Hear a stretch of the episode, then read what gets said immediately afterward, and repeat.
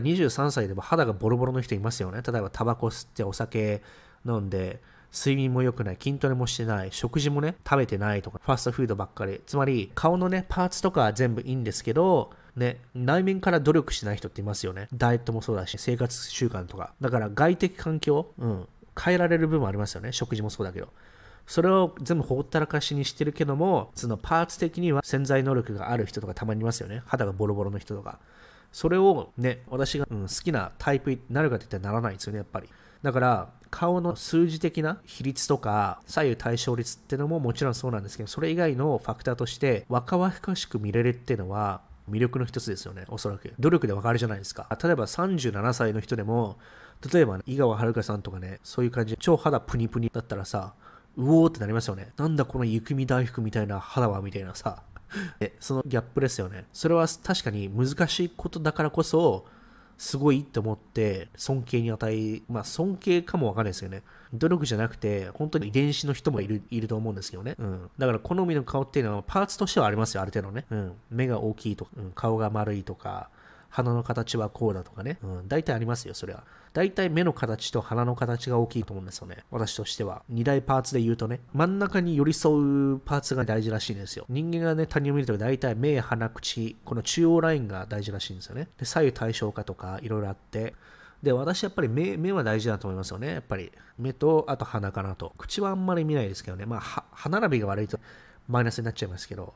で、こういうのってね、研究できるんですよ。科学できるんですよね、美意識って。美的センスみたいな。文化ごとで共有されてる何をもってこれは美しいと思うかって、これはギリシャみたいな黄金比みたいなのがあってね、うん、比率なんですよ。全部数字の比率で弾き出せて、だから韓国のね、美容外科とかね、韓国だけでもないですけど、その比率をね、統計で取って、で、ちょっと合成して、ずらしたのと比較してみてね、ソーシャルスタディですよ。社会学みたいな感じで、パッとね、2つの写真見せ、どっちがね、アトラクティブですか？みたいな、そういうことやって、数値化できるんですよ、美って。だからそれをもとに、うん、やるみたいなね。うん、化粧なしで綺麗まあ、これは確かにそうですわな。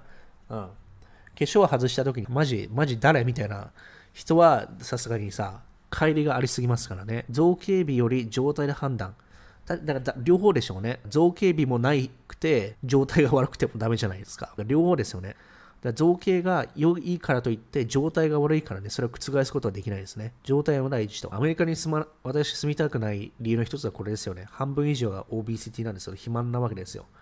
病的に肥満なわけですから、ってことは、独身の人が恋愛ターゲットを探すにしても半分は切られちゃうわけですよ。うん。ってことは、半分パイからなくなっちゃうわけですから、確率減りますよね。フェイシャルビューティーで、そうそうそう、こういうことや。みんなな、そういうことなんや。うん。数値化できるんだで。だこうやってね、合成写真並べて、で、何かしらちょっと違うんですよ。こうやって数字ね、0.4を4.2、これなんかの比率なんですよね。だこれ一つ分かるのは、のこれ、私一瞬で分かりましたけどね。これ何の比率か分かります ?4.5 から3.0までね、0.3。大体分かりますよね。うん。左から右に。で、これが5.2で、うん、0.35。これ余裕で分かりますよね。だから、科学できるんですよ、ビットある程度。だから上のね、列はおそらくですけど、鼻の下から唇までの比率でしょうね。その顔の相対的な、比率で取ったわけでしょうね。だから3.0って、0.3は短いですよね。鼻から唇、上唇まで。これは右目と左目の間の距離が0.52っていうのはおそらくここのね、横の幅に対して5.2だと思うんですよね。で、これ3.5、めちゃめちゃ狭いですよね。でこうやって科学できるわけですよ。いろんな人がいますよね。あ、この人の特徴をね、覚えるときに、例えば、あ、ね、目がすごい寄ってる人っていうふうに覚える人もいれば、この人のことをね、思い出すときに、あ、上鼻、鼻と唇の間がすごい長い人だな、みたいな。で、こういうのをたくさん合成作って、一瞬ね、2秒、3秒で、はい、はい、パッパッパッパッパッって見せて、どっちがね、アトラクティブですかっていうのを一瞬でね、判断してもらうわけですよ。何百人にやって、合統計を取ると、大体ね、これ平均のね、この辺なんですよ。0.36。ちょうど中間ぐらいが一番ね、一番だからシメトリー、左右対称があって、外れてない人がビット捉えられるわけですよね。だから一番コモン、コモンっていうのは一番ありきたりなフィーチャーっていうのがビットも言えるわけですよ。平均ですから。数値的には平均なわけですね。だこういう人いますよね。目と目がめっちゃ近い人もいれば、遠い人もいたりね。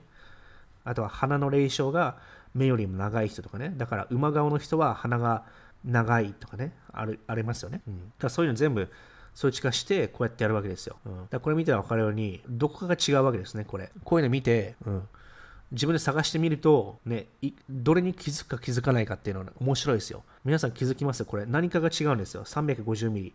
230、200ミリ、135ミリ、70、50、30、何かが減っていってるわけですよね。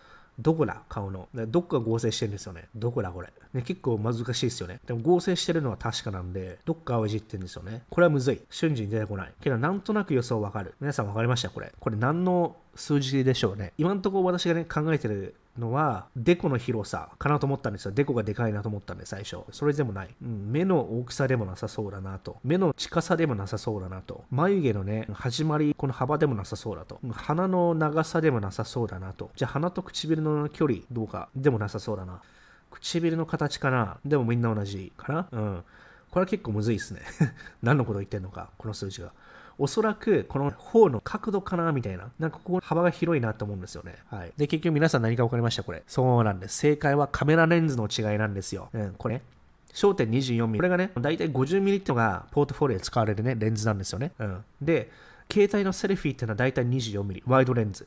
だから、同じ顔なんだけども、そう被写被写体は全く同じなんですよ、これ。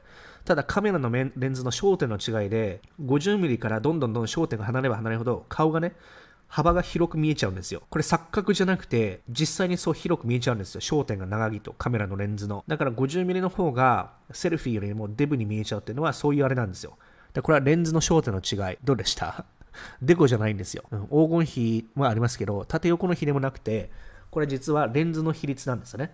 だからセルフィーの方が、でワイドレンズであればあるほど、真ん中によって真ん中が、ね、細くなるんですよ。で、外側がね、太くなるんですよね。だから痩せて見えるけども、だから 350mm のレンズ使うとこんなね、デブに見えちゃうんですよ。同じ人物でも。っていう違いですよね。レンズの焦点か分かる前の私は、予想としてはこの顔の幅かなと思ったんですよ。この方の。こっちの方が太くて、こっちが細いんで。こっちがちょっとポイントになってますよね。鋭角に、鋭利に。かなと思って最後気づいたら、あ、これレンズの焦点だなって分かったわけですよ。これ面白いでしょ、結構。